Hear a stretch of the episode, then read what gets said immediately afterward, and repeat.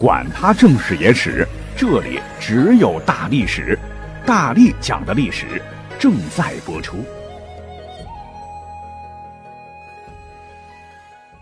大家好，我是大力丸儿。你看我做历史节目这么多期了哈，有很多历史爱好者给我留言要找我讨论啊，就问我历史，你说是谁创造的呢？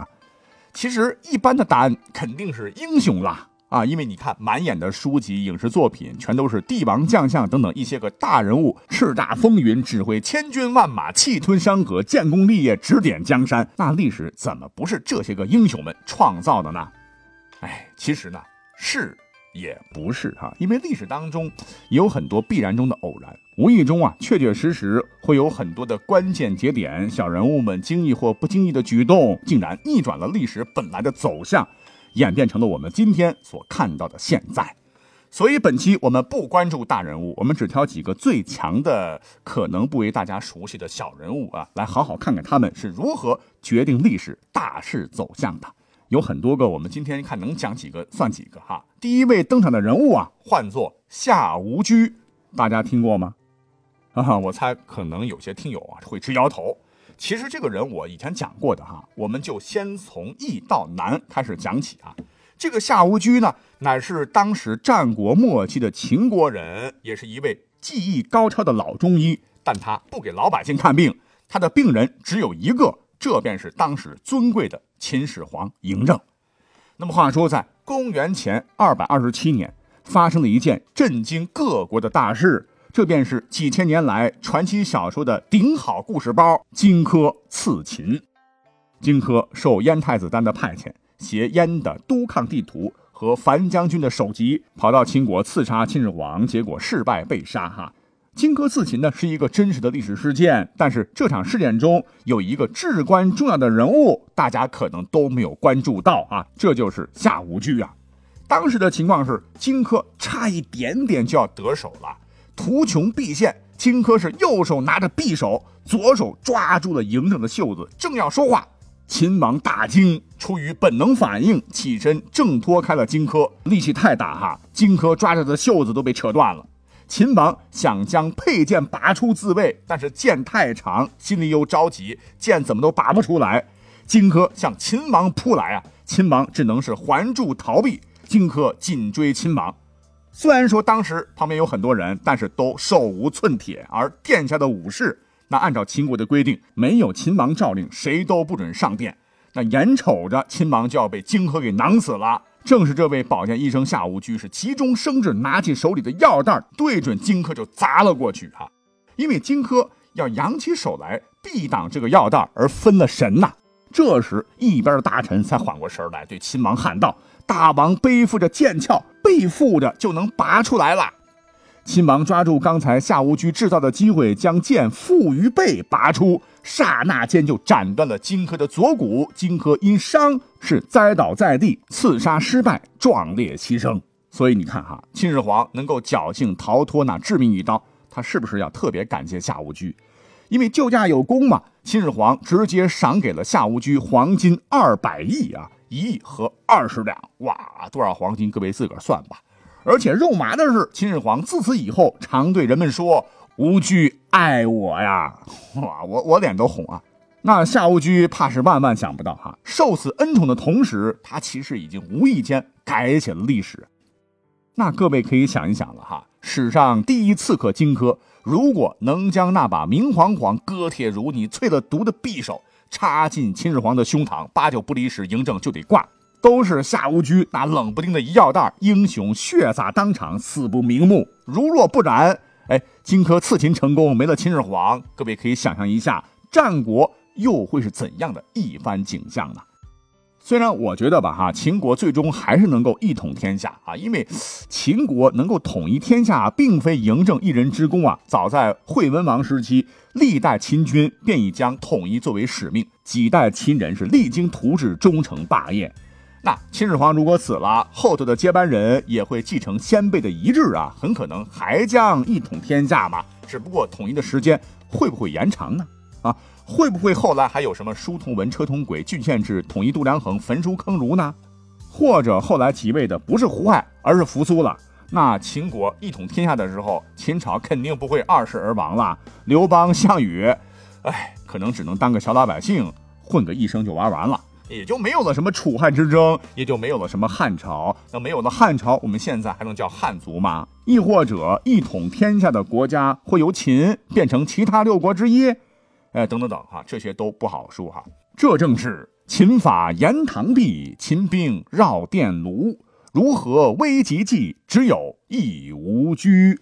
所以把夏无居放到开篇第一个位置，他完全够格。那下面要出场的第二位人物啊，可能是一个负面典型哈。我也讲过他的故事啊，就在最近。如果说你没有印象，你就是没听我节目。话说呢，在秦灭汉立的公元前一百三十三年六月，刚刚登基的汉武帝很年轻啊，是采纳了大行令。这个大行令是个官职，大概相当于外交部的礼宾司司长。呃，一个唤作王辉的这个人的建议吧，令大商人聂毅前去诱骗匈奴军主力至马邑，又命护军将军韩安国、骁骑将军李广、轻车将军公孙贺率二十万大汉精锐埋伏在马邑附近的山谷中，又命将屯将军王辉与财官将军李希率三万多人出兵代郡。准备从侧翼袭击匈奴的辎重，并断其后路，一举全歼匈奴主力。哎，这就是中国历史上十分有名的马邑之谋啊！那各位知不知道，此计若是能完全成功，匈奴主力会被全歼呐？那么汉武帝或许就不必五十年间发动一系列虚耗国库的对匈作战，把文景之治数十年来积聚下来的国力全都败光，那汉朝人民会生活的更好。而卫青、霍去病、李广等名将啊，就比较惨了，或许英雄用武用武之地了，封狼居胥、燕然乐公啥的，历史上也肯定没有了。问题是啊。原本应该是天衣无缝的马邑之谋，最终在历史上却是以失败告终。汉武帝兴师动众，组织了三十万大军前去伏击匈奴军十万主力，结果却连一个匈奴人都没有杀到，无功而返。匈奴是恼羞成怒，从此撕破脸皮与大汉死磕。汉武帝也是大怒不已呀，迁怒于提出马邑之谋的王辉，将其打入天牢。不久，王辉自杀。那问题就是马邑之谋，他为什么会失败呢？原本计划都执行的好好的，眼看着匈奴单于贪图马邑城的财物，是亲率十万精锐，即将要进入汉军精心布置的包围圈。哎，只要他们进去，天罗地网，这些匈奴人的主力实打实的会被全歼。因为就在这紧要关头，那句老话啊，细节决定成败呀。汉朝这边啊，有点粗糙了。那么匈奴在行军途中啊，就发现一个特别异常的现象，就是沿途当中有很多的牲畜是无人管理啊，就撒了欢的跑啊，哎，这都是老百姓的命根子啊，老百姓怎么都不管了呢？单于是马上起了疑心，在距马邑还有百余里的地方驻军，派兵就近攻下了一座汉朝的边防小亭，并俘获了一名卫使。卫使什么等级呢？汉边塞郡每百里设卫一人，那肯定是个芝麻官嘛。可就是这么一个没有被史书记载的芝麻绿豆大的汉朝卫史，哎，他竟然是个软骨头，贪生怕死，一抓呢就将汉军的计划和盘托出。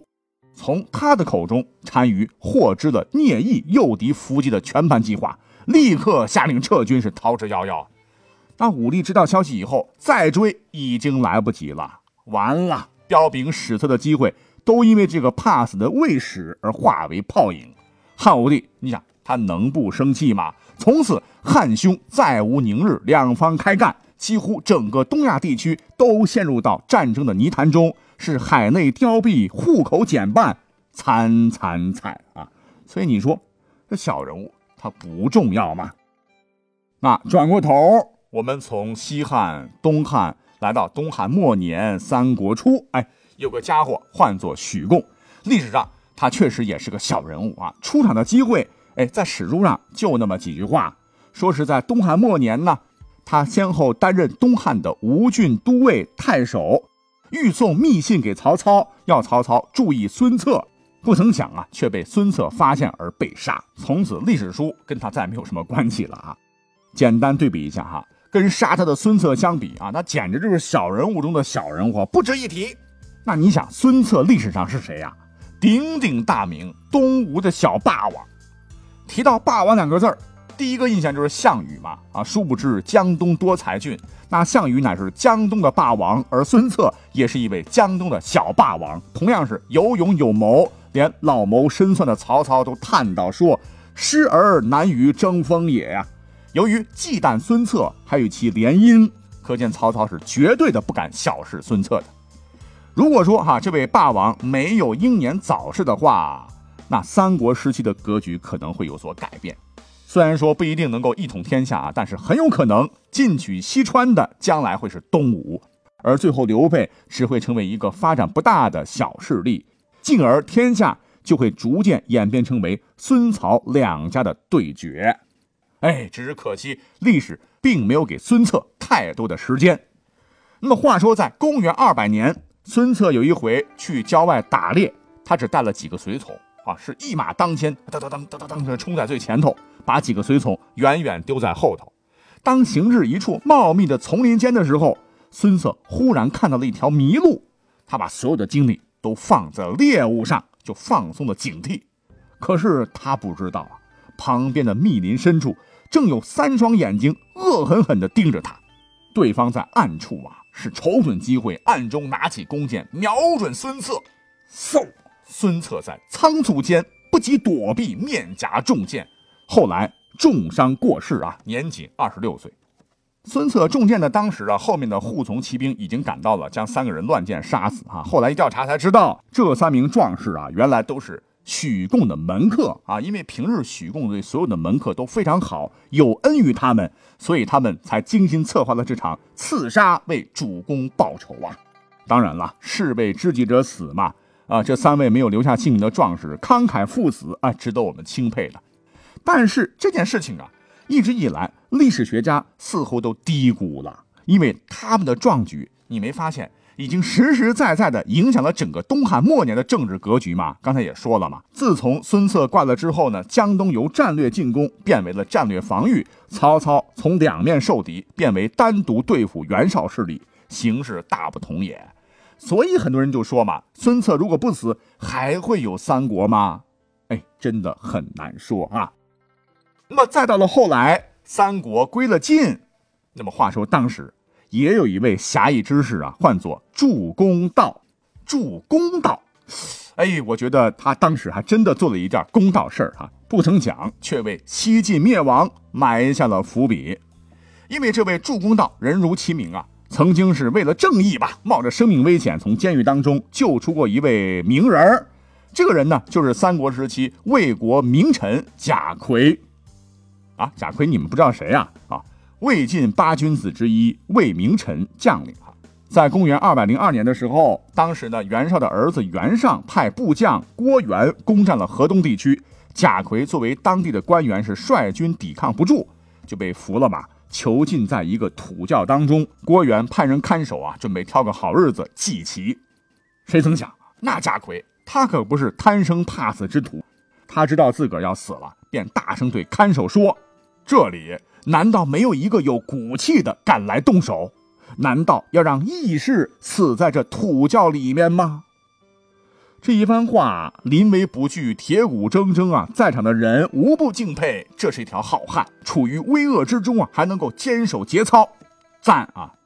可是赞归赞，真的要把这种钦佩转化成行动，那谁敢担这样的责任？别说啊，其中有个人，他就不怕啊，冒着生命危险。偷偷的把贾逵放走了，直到郭元后来被打败啊，贾逵四处打听才知道救他的人是祝公道。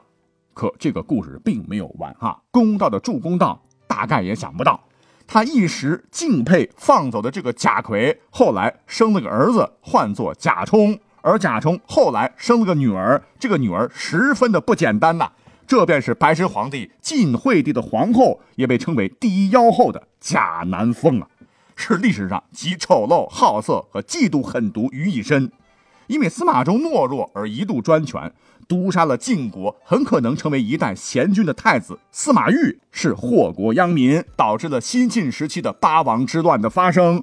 后来他死于赵王司马伦之手，而随后八王之乱则引发了西晋灭亡，我国历史上最黑暗的时期之一——五胡乱华的时代来临了。中原汉族也不断的逃难，被迫衣冠南渡，差点就文明不续了哈！你想在历史上动静搞这么大，请问助公道，你真的公道吗？所以啊，告诉大家伙的是啊，真的不要小瞧身边的每一个人哈，搞不好他可能就是扇动蝴蝶翅膀改变历史时空的那个人哦。好啊，还有几位小人物中的大神级的人物，我们以后再讲吧，拜拜。